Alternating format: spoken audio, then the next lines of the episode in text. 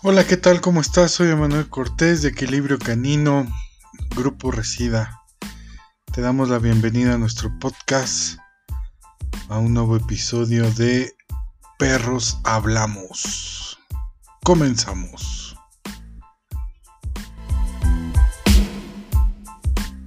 Es la primera vez que grabo en vivo. Todos mis podcasts los había hecho siempre, como estaba allá, siempre eran por Zoom, entonces siempre era la computadora.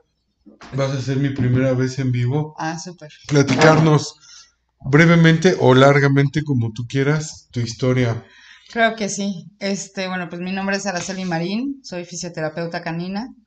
Tengo ocho años trabajando con perros en este tema del acondicionamiento físico, del masaje y de la fisioterapia. Posteriormente me hice auxiliar veterinario y luego entrenadora. Y pues he tomado muchos cursos de pues tanto de fisioterapia como de este, terapias alternativas como flores de Bach por ejemplo.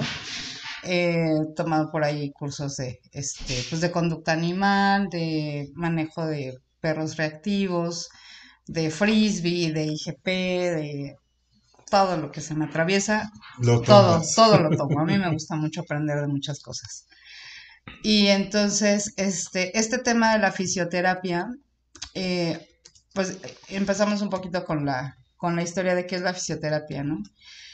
Es una rama de la medicina, tanto humana como veterinaria, que sirve para apoyar al paciente a evitar que tenga dolor y a darle una mejor calidad de vida. Esto es básicamente la base fundamental que tiene la fisioterapia. Yo enfoco la fisioterapia también para tema preventivo. Como cachorros que hacen deporte, este, perros que ya son adultos que están haciendo algún tipo de deportes, llámese frisbee, agility, este, obediencia, perros de rastro, este, de búsqueda de personas, etcétera. Yo voy más allá de darle una, eh, pues una estructura este, como correctiva a la fisioterapia, me gusta hacerlo de forma preventiva. Y para eso igual se utilizan medios físicos como, eh, pues, eh, ¿cómo se llama esto? Las eh, almohadillas de calor, de frío, electroestimuladores, láser. La hidroterapia es muy, muy, muy importante también para, para medio preventivo, junto con los ejercicios de acondicionamiento físico y el masaje. Eso te va a dar una salud integral para tu cachorro o para tu perro. También esto tiene que ir invariablemente de la mano con el tema de la nutrición, ¿no? Entonces no podemos estar haciendo un buen trabajo de forma muscular y física si no tenemos una buena alimentación, eso es importante. La fisioterapia y los eh, masajes y todas estas cosas se usaron hace muchísimo tiempo, ¿no? Se hacen desde hace mucho tiempo. Imagínate que el padre de la medicina, por ahí del siglo V en Grecia, Hipócrates, utilizó este tipo de masajes para sus pacientes humanos cuando él ya había probado que funcionaba en animales.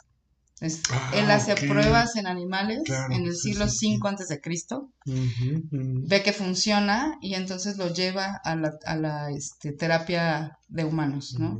Entonces esa es como la historia más antigua que existe de, la, de, la, de los masajes o de la masoterapia. Y perdón, ahí te, interrumpo. ¿Hay registro en qué tipo de animales los ocupaba? En caballos. En caballos. Ajá, lo hacía en caballos, este, en ovejas lo utilizó también. O sea, sí, sí existe la, el registro. qué chido. Está súper interesante. Me imagino. Sí. Y entonces, te digo, ese es como el registro más antiguo. Y la fisioterapia ya como tal, como la conocemos ahora, se utiliza por ahí de los años 70. La utiliza primero Estados Unidos para perros, de, para perros galgos y ah, en caballos. No es cierto, primero en caballos y después en perros obviamente pues el caballo y el perro pues les vas a sacar dinero, ¿no? Entonces, mejor que me duren mucho mis, mis perros y mis caballos que son de, de, competencia y empiezan a utilizar este tipo de trabajos, ¿no? Se utilizan en aquel momento masaje, se utiliza muchísimo la hidroterapia y empiezan a hacer este los a utilizar los equipos que se utilizan para seres humanos de electroestimulación, por ejemplo. y, y de ahí en adelante empieza el boom, real. ¿no? Eh, En los setentas. en los 70s. Ok. 70s, 80s empieza a haber mucha más investigación en este, en este sentido y empieza entonces también Europa a, a utilizar este tipo de, de, este, de ejercicios y de, y de manejo para sus perros de trabajo también. En España se hace muchísimo este, obediencia, se hace mucho agility, se hace mucho este, frisbee, ¿no? son top en este, en este tipo de disciplinas y empiezan a hacerles de verdad sus em, clínicas de acondicionamiento físico a estos perros. Entonces son maravillosas porque tienen sus tinas de hidromasaje. Digo, al día de hoy se sabe que el hidromasaje no es lo mejor para los perros, pero bueno, eso es otra historia. Ok. y ahorita nos las Ahorita te platicas, platico por qué. favor. Este, pero tienen sus tinas que meten allá a los perros cuando después de que trabajan, les dan sus masajes, tienen sus este, espacios que son para el acondicionamiento físico, es como un gimnasio para perros, Órale. de preparación para que los perros vayan a competir. Cuando hay competencias, llevan ese tipo de equipos también para los perros. O sea, es increíble, la verdad, lo padre que es, este, y el, la utilización que se le da a este tipo de cosas para medios preventivos. Y bueno, Latinoamérica, eh, bueno, México estamos muy rezagados en muchos sentidos, en muchas cosas. Latinoamérica nos lleva de la calle. Latinoamérica está Argentina. Perú, este, Brasil. ¿no? Tienen unos desarrollos impresionantes o muchos avances en la utilización de, te digo, de estos medios físicos, tanto de forma correctiva, ellos no lo utilizan tanto de forma preventiva, pero sí de forma correctiva. Hay mucha información, hay muchos avances, te digo que en este tema de la fisioterapia, bueno, en general de la medicina, tanto veterinaria como humana, no se para nunca el, el conocimiento y el desarrollo, ¿no? Siempre estamos encontrando cosas nuevas, siempre hay, este, pues no sé, estadísticas nuevas, hay casos de éxito cuando, no sé, por ejemplo, eh, se me ocurre en fisioterapia que se aplicó en, en pacientes neurológicos, ¿no? Esto es una, algo que está muy en boga ahorita, que es la utilización del láser para este, problemas eh, cerebrales. Eh, se utiliza el láser intracraneal, se utiliza el láser con, hay un, un equipo que se llama ILIP, un- una, una terapia, que va directo a torrente sanguíneo, se pone el equipo en la, en este, en la arteria, va dirigida a la arteria y aplicas un láser. Y eso hace un beneficio sistémico a todo el Ah, no, organismo. No sabía eso, no, no tenía conocimiento de Sí, eso. o sea, es que hay tantísimas cosas y eso recién salió, pues no sé, hace como cinco años, una cosa así. Y en México, hace dos años que empezamos a, a, este, a conocer este tipo de ¿En tecnología, dónde ¿no? salió eso? ¿O dónde? Eso, yo cuando lo conocí, lo vi de un, este, de un veterinario en, este, en Brasil. Ok. Y de ahí empieza como el desarrollo, ¿no? Entonces, eh, hay mucho que explorar todavía, se utiliza para muchísimas cosas, este, y además, este tipo de investigación va creciendo a partir de que nos vamos encontrando con casos más frecuentes, casos nuevos, casos totalmente distintos a lo que teníamos en la medicina veterinaria de hace 10 años, ¿no? Entonces, yo... un cambio radical enorme. ¿no? Absolutamente, porque, por ejemplo, yo pienso en cuando yo empecé hace ocho años, pues nadie me tomaba en serio con este tema del acondicionamiento físico, ¿no? De, ay, como, ¿por qué mi perro tiene que ir al gimnasio? Porque para ir a correr, ¿no? O sea, los perros corren y todo. Pues sí, sí corren y todo. Pero si tú quieres un perro de alto rendimiento, tienes que darle un, una atención de un deportista de alto rendimiento, ¿no? Eso por un lado. Por otro, mascotas. Que se, con que esté en mi casa, salga a pasear dos veces al día, una vez al día, con eso tiene. No, lamentablemente hay razas que no, ¿no? Podemos tratar, por ejemplo, a un este Shih Tzu, ¿no? Que va a tener una actividad media, que va a salir a caminar una vez al día y con eso tiene. Pero son razas que conforme van pasando los años, van teniendo problemas articulares. Los este, Jack Russell, por ejemplo, Jack Russell Terrier, tienen mucha predisposición para este, lesiones de rodilla. ¿no? Para, este, sí, o sea, que, que tienen tendencia genética para eso. Entonces, de ocho años para acá, o sea, hace ocho años yo me escuché a lo mejor cinco casos de perritos que tenían ya este, un problema de rodilla pequeños. Y al día de hoy hay 30, ¿no? Entonces, de esa manera tan acelerada como se van eh, degenerando las razas, como se van degenerando los, pues, los, los organismos como tal, es que nos vemos en la obligación de hacer más investigación y de utilizar lo que tenemos actualmente para el beneficio de los animales, ¿no? Eh, decíamos hace un ratito, ¿no? O sea, los perros que están pues en la calle o que los dejan sus dueños a que salgan y que hagan de su vida lo que sea, ¿no? Y que un, papalote. Ajá, ¿no? Y que un buen día llegan con la rodilla rota y dicen, mm, no, ni modo, que se duerman. No, las cosas van cambiando. Afortunadamente las cosas van cambiando y que llega lastimado y dices, ¿qué le pasó? ¿No? Lo llevas al veterinario y entonces el veterinario tiene la obligación de, este, pues de saber qué es lo que le está pasando a ese perrito, ¿no? Porque finalmente es, pues ahora sí que a eso te dedicas, ¿no? Eso es este, tu chamba. Y entonces ya pues hay cirugías de todo tipo. Y adicional a las cirugías, se están implementando otro tipo de técnicas de terapia neural, por ejemplo, que es aliviar el dolor, y terapia de regeneración, que es regenerar células para proteger las articulaciones, para proteger este, ciertas lesiones óseas, eh, para proteger lesiones en columna. Entonces, y tienen un resultado maravilloso. Junto con el médico especialista ortopedista o este neurólogo, nosotros trabajamos como fisioterapeutas a partir de lo que el médico veterinario te diagnostica. Supongamos que tienes a un paciente que tiene una lesión en cervicales, ¿no? Así, para ponerlo no en términos tan técnicos.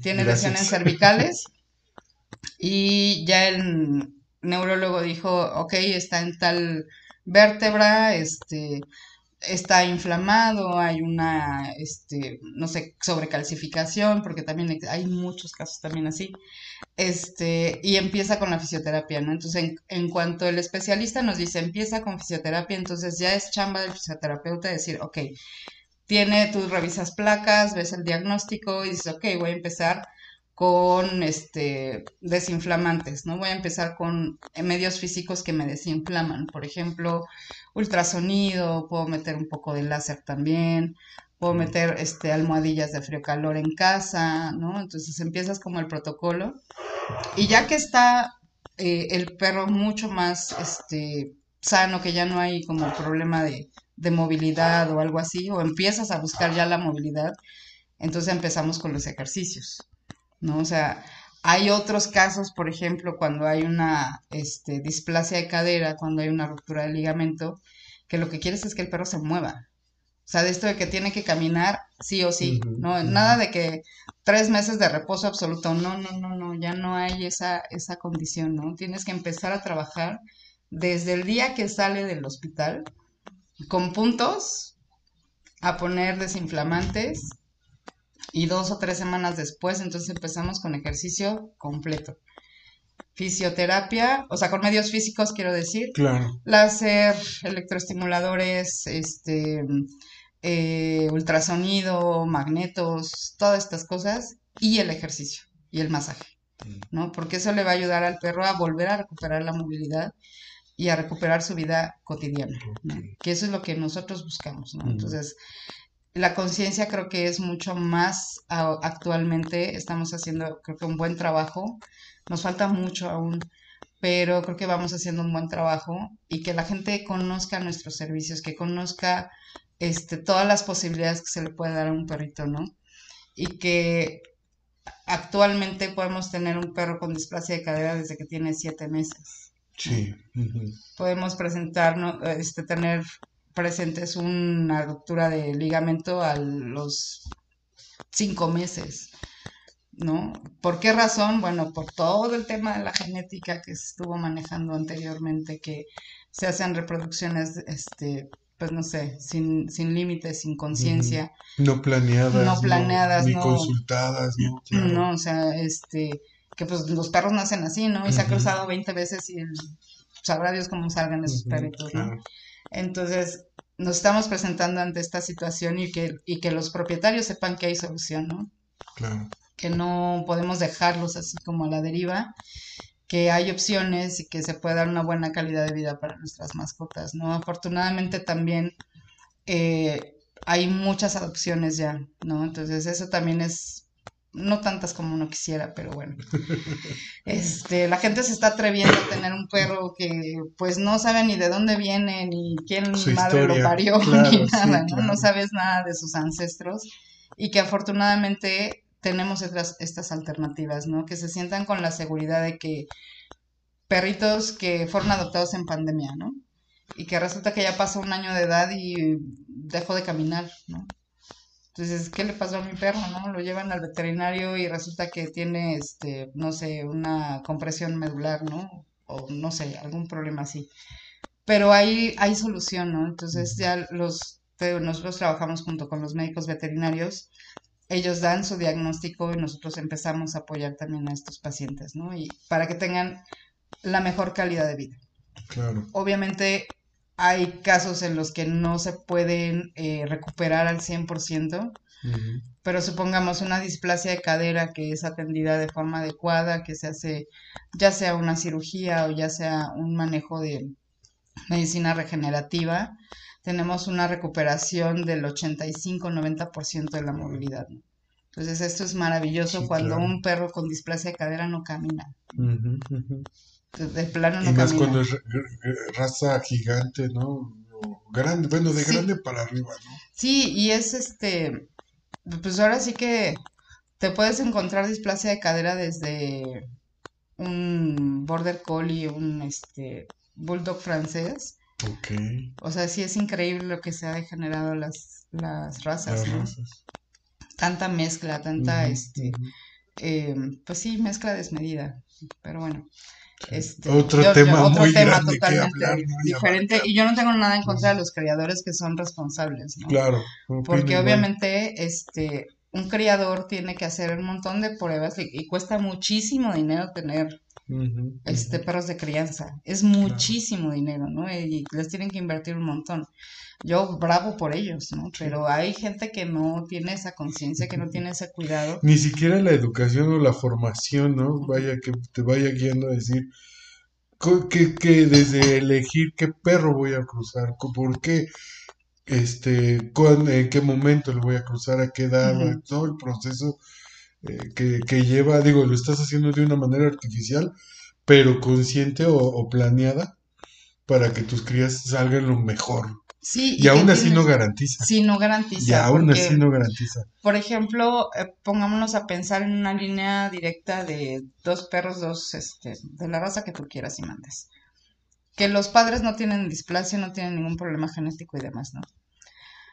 Tienes que hacer pruebas este, de genética a los padres. Tienes que hacer pruebas de genética a los cachorros, ¿no? Entonces, digo, eso está muy complicado, pero bueno. Ese es el ideal. Y haciendo un paréntesis, perdón, ahorita hablando de las pruebas de genética, aquí en México yo desconozco y por eso te pregunto, ¿ya las hay y qué precio tienen las pruebas de genética? Mira, la verdad. Es una chulada. Sí, es una maravilla, o sea, porque tienen toda la historia del mundo del, perrito. Las hacen en la federación. Yo el único lugar que conozco donde los hagan, los hacen en la federación este, canófila mexicana. El costo, la verdad es que lo ignoro, pero baratas no son. O sea, quiero decir, no te cuesta 500 pesos, ni mil, ni tres mil. O sea, sí están. No es una prueba de COVID. Sí, no, no es una prueba de COVID, exactamente, ¿no? Es, este, sí es una inversión importante. Por eso te digo, quien hace ese trabajo, quien realmente se involucra en una crianza responsable y que va a tener cachorros este, sanos, pues le invierte un montón de dinero, ¿no? Claro. Y eso, como dices, no te garantiza que el cachorro, a lo mejor el cachorro puede ser sano, pero en la segunda, tercera generación pudiera haber un deterioro genético. Exactamente. Porque son eh, perros que ya traen por genética la información de que puede presentarse displasia de cadera, que se puede presentar este rupturas de ligamentos, que se pueden presentar, por ejemplo, en los grandanés y perros muy grandes, problemas de columna, ¿no? Entonces, la propia naturaleza de la raza te tiene que poner la alerta, ¿no? O sea, si supongamos que yo voy a comprar un gran danés de criador, ¿no? Híjole, pues es un volado, ¿no? Porque ojalá y me salga bien, ¿no? Entonces, pero sabes que es un perro que va a necesitar fisioterapia.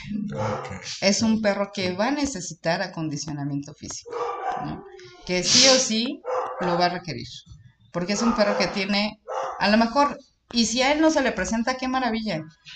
Pero si se le presenta, entonces te vas a dar de topes y dices, hoy debía haber este, prevenido esta situación y hacerle ejercicio y que tuviera una vida más equilibrada, ¿no? O sea, darle un mejor alimento, este, darle un masaje y ponerle, hacerlo sus ejercicios y así, ¿no? Mm. Porque finalmente a la larga todos los perros se van deteriorando. deteriorando sí, sí, claro, claro. Pero pues hay razas que se deterioran mucho más aceleradamente o pues que es inminente pues el daño, ¿no? Este, comentábamos en algún momento de los este, pastores alemán, ¿no? Que yo creo que, digo, no sé, estadísticamente, pero hay muy pocos pastores alemán en México que no tienen displasia. Y entonces tienes que cuidar tanto esa genética. De por hecho, ¿no?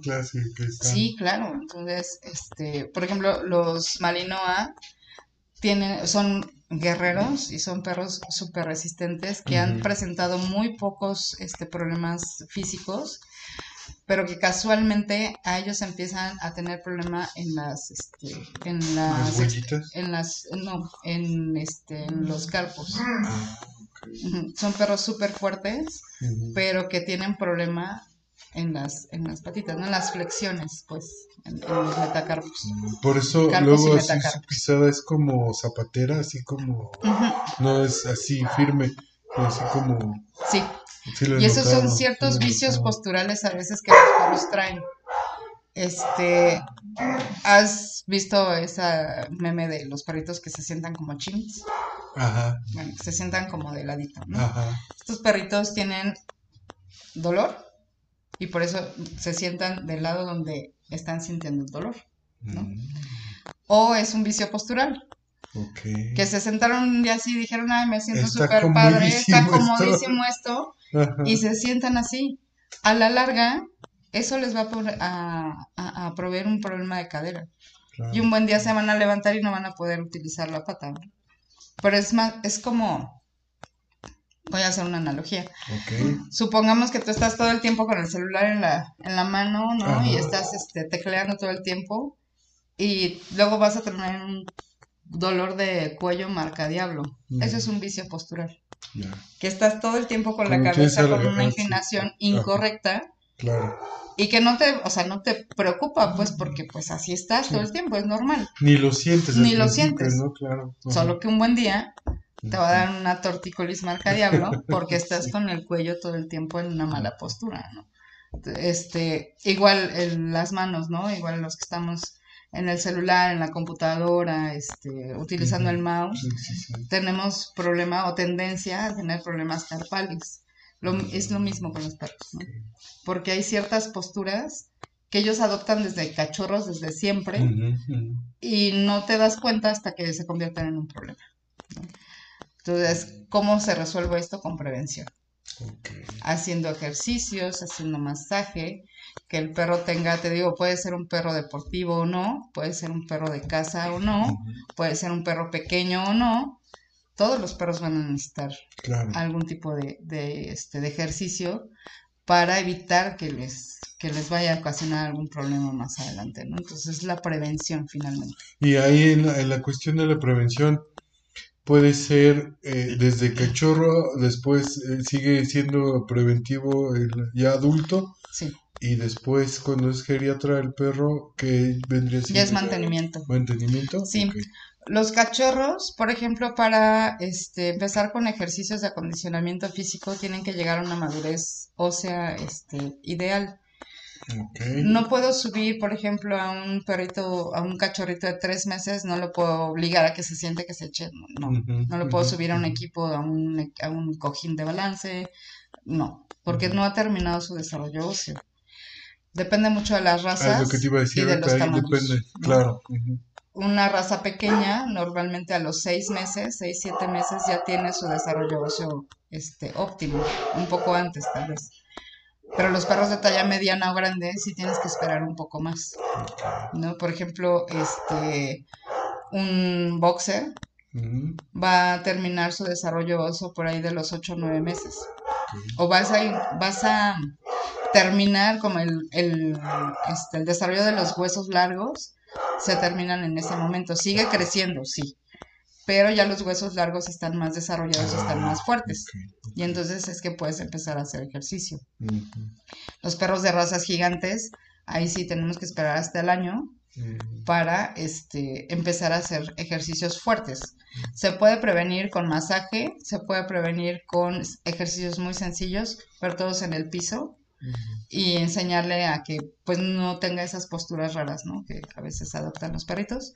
Este, a la hora del entrenamiento, por ejemplo, ¿no? Que tú estás pidiéndole un sentado y se sienta como de lado y tú dices, ay, qué bonito, se sentó chistoso y lo premias.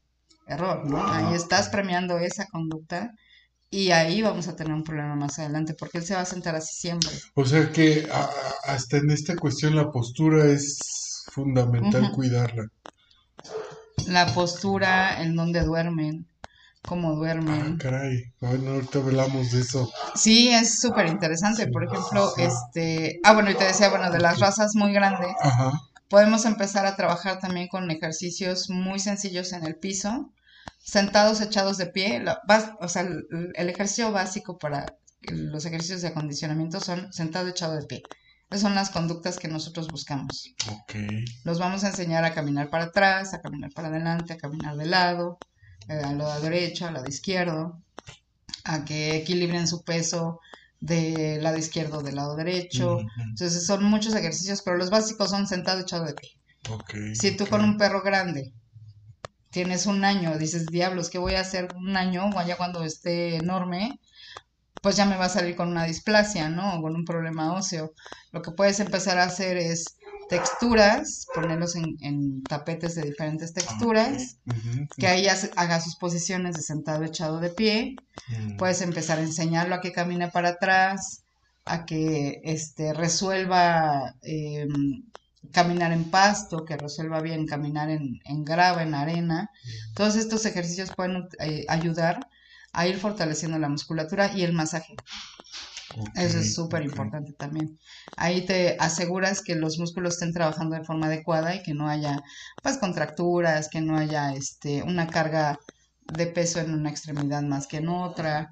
Entonces, eso es lo que se puede hacer de medios preventivos. Y, y bueno, dijiste ahorita de dónde dormir. Digo, me imagino que también, y no como preventivo, pero ya como comenzando eh, su vida para dormir, un, digo, de- desde una raza pequeña a una raza gigante, desde chicos enseñarle a dormir en dónde, Mira, qué tipo de... aquí hay dos vertientes. Aquí A hay dos ver, vertientes importantes. En el tema de conducta, Ajá. Yo honestamente no tengo ningún tema con que el perro duerma contigo en la cama, Mm, o que duerma En el este, en el sillón. no importa. O sea, para mí en tema conductual no hay problema, porque finalmente el perro va a aprender que si está durmiendo contigo, pero si tú un buen día le dices, salte de aquí, vete a tu cama, el perro va a entender que se tiene que ir a su cama, ¿no? claro. Porque como entrenadores tenemos que hacer también esta parte de la conciencia de que habrá un día en que el perro, tú no quieres que duerma contigo, por alguna razón, ¿no? O sea, como sea. Y el perro está durmiendo contigo por invitación, ¿no? Así no es, porque se sienta dueño de tu cama. Claro, claro. Eso es importantísimo. El paréntesis y muy bien marcado, Sí, claro. Sí, sí, sí. absolutamente. Después de eso, Ajá. entonces, el perro puede dormir contigo en, en tu cama y es una, es- una este, estructura más sólida, es una estructura del colchón donde tú duermes que está este, pues más adecuado para el tipo de, de descanso que realmente se necesita, ¿no? Porque está pensado en humanos. Ok. Y al perro le funciona, claro. Ahora, si tú quieres que duerma en un tapete, ¿no? Este tipo de tapetes que están, pues, que todos utilizamos en algún momento de nuestras vidas, son tapetes muy delgados. Y que el perro va a estar, este, conforme va creciendo y su peso va aumentando, el peso va a hacer que el cuerpo del perro toque el piso. Y el choque de las articulaciones con el piso no es la ideal. Puede haber perros a los que no les pase absolutamente nada y mucha gente me va a decir, esta mujer está loca, o sea, quiere que le compre un este colchón ortopédico a mi perro, ¿no? O sea, digo, eso es lo ideal, eso es lo que Un soñare, un luna, ¿no? Ahorita te voy a decir cuáles son los, que necesitamos. Entonces, este, ese es el problema, ¿no? Que a la larga el perro está en contacto con el frío, el perro está en contacto con este, algo muy duro y que eventualmente le van a salir las, este, eh, es que no sé cómo se llaman, bueno, como los Sí. este, raspones en las rodillas sí, en- sí. y en los codos, este, y eso pues, puede ocasionar algún problema más adelante, ¿no? Estos son también temas posturales, porque los perros se duermen de unas formas extrañísimas. Tenía yo una paciente que se dormía con una pata estirada y la otra doblada para atrás, ¿no? Vicio postural. O cuando duermen para panza arriba. y Ajá. más, ¿no? Vicios posturales. Y está bien, porque o sea, el perro resuelve dormir de esa manera y no le vamos a corregir eso. O sea, no. Claro, claro. Entonces, ¿qué pasó un buen día con esta perra que dormía con las patas así? Un buen día no podía caminar. La llevaron al veterinario y todo, este, pues el veterinario dijo, no tiene nada su perro, pues mm, no tiene nada, no hay que corregirle porque no tiene nada. Cuando toman una placa, pues obviamente se ven huesos y se ven este, estructuras muy inflamadas. No se ve un músculo este, tenso. Pues cuando yo llego y hago la evaluación, digo, esta pobre niña está toda contracturada, porque pues durmió así Claro, toda la vida. ¿no? Entonces, sí, sí. tres años de su vida estuvo durmiendo así, pues obviamente en algún momento el hombro iba a dar, darnos problemas. Entonces el problema era el hombro y dejó de utilizar el hombro, o sea, la, la pata delantera, pero traía una sobrecarga muscular en las patas traseras, porque no utilizó esta, sobrecargó esta Claro. y sobrecargó las. Apoyo, ¿no? claro, claro. Entonces traía contracturas por todos lados, en la espalda, en el cuello, bueno, todo. Entonces, obviamente eso es algo que un médico veterinario no lo va a identificar porque pues no se dedica a estarle Claro, haciendo el masaje, interpreta ¿no? la, la placa y nada más como dices, ve huesos, ¿no? No. Ve huesos, estructuras este, inflamadas, estructuras que estén este, comprometidas y no ve eso, ¿no? Entonces, a lo mejor quien se dé a la tarea de darle así un masajillo y de decir, "Mm, como que trae algo duro. Pero que haga ejercicio, ¿no? Ya, que se vaya a su casa. Entonces, eso es lo que hacemos nosotros, ¿no? Identificar ese tipo de problemas y qué resolvimos, hacer ejercicio, masaje y todo. Y entonces, y sugerí un colchón ortopédico. Ok. Hay dos opciones de, de colchones ortopédicos. Los que son como K3. Ah, ese justamente te iba a decir. Ajá. Bueno, ajá, ajá. Esos que son como K3 son fantásticos, porque el perro queda, este, pues sí, suspendido en el, en el aire y no hay ninguna articulación que toque el piso. Y que es una lona al final de Sí, cuentas. es como Ah, cuando tú Justamente duermes, eso por ejemplo, en una este, hamaca, Ajá. eso es lo que va a pasar con el perro. Y se acuesta como se acueste, se acueste boca abajo, de lado, este, con la pata chueca, como sea, no se va a lastimar, porque no hay nada que le esté este, impidiendo la libre movilidad. Y la otra opción son los colchones de memory foam, como Ah, de estos, como del soñar exactamente, así. exactamente, sí, sí, sí.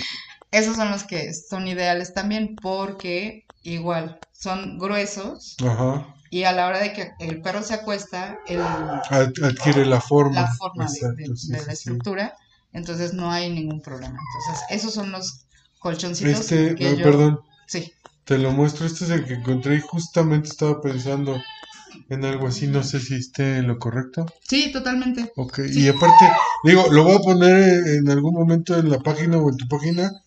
Eh, en este caso, no es para hacerle publicidad, no lo conozco quien los venda, pero no están nada caros, están en 350 pesos.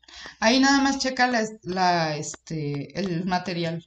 O sea, que sea una lona resistente Ok, y con eso. O sea, y además estas cubiertas se pueden ir este, renovando eventualmente. sí, ¿no? digo, viendo la estructura, pues ya hasta puedes mandar a hacer una más gruesa, no con una lona, o pues, Fíjate que yo este, he comprado de las de Catrecan ajá. y son muy buenas, son súper resistentes. Es así. Catrecán, este, ¿la Catrecán se podemos llama. buscar en Ujú. Facebook también? Sí, sí, sí.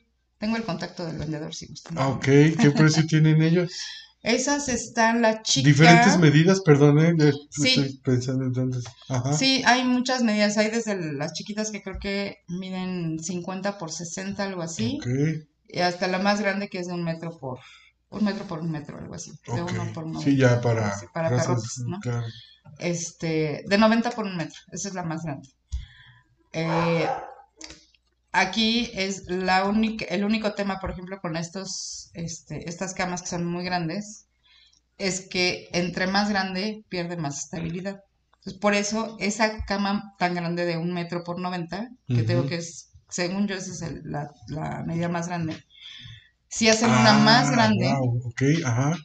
pierde estabilidad en el centro. Ajá, sí, sí, sí, ¿no? ok. Entonces, por eso hay que tener cuidado con los tamaños. Entonces, ya para un perro muy, muy grande, pues imagínate, tienes un este gran danés, un este gigante de los Pirineos, ándale. algo así, pues sí, ya tendrás que comprarle el colchón soñare porque Te va a salir, ¿no? pues sí, Sí, te va a claro. salir igual de